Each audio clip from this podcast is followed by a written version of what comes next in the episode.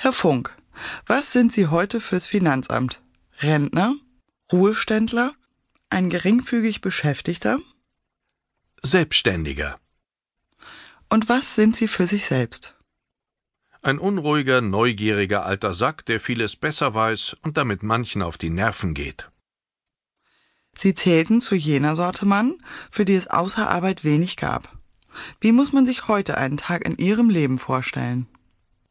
Mein Tag beginnt ziemlich früh, denn wenn man alt wird, wacht man zeitig auf. Meist lese ich also frühmorgens die FAZ, bevor mich die Piste ruft.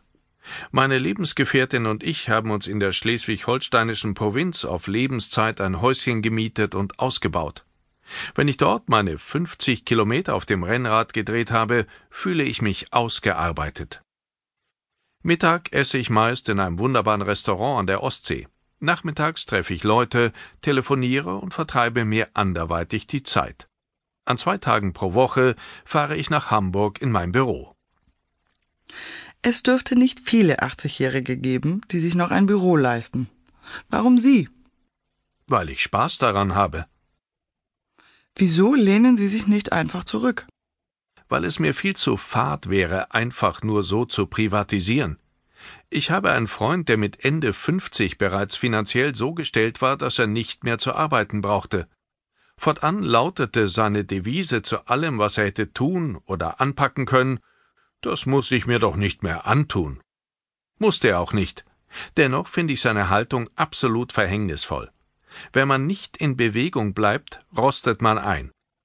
Ich habe mir daher ein Kundenmagazin für die Bärenberg Bank ausgedacht, das ich zweimal im Jahr herausbringe.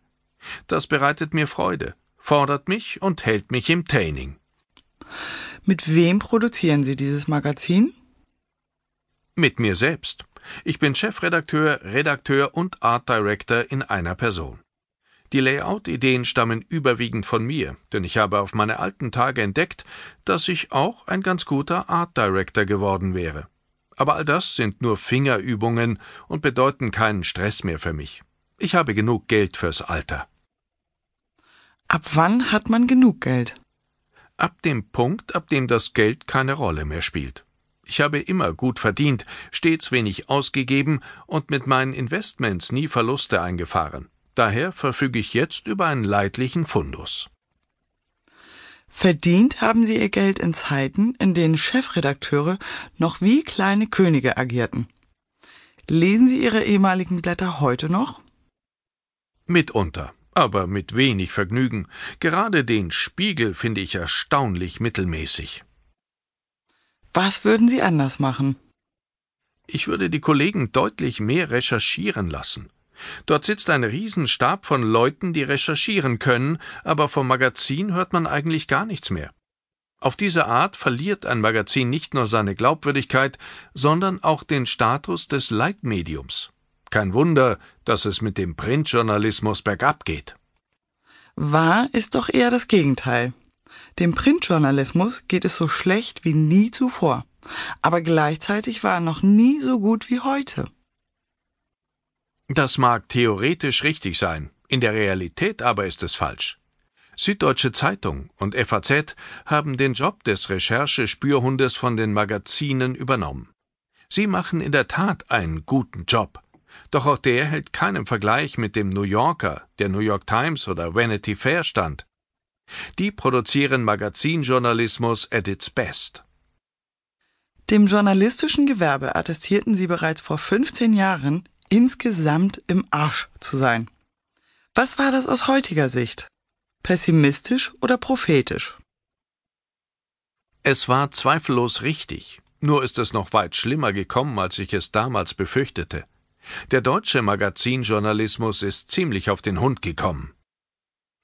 Dass Sie in dieser Branche Karriere machten, ist fast ein Zufall.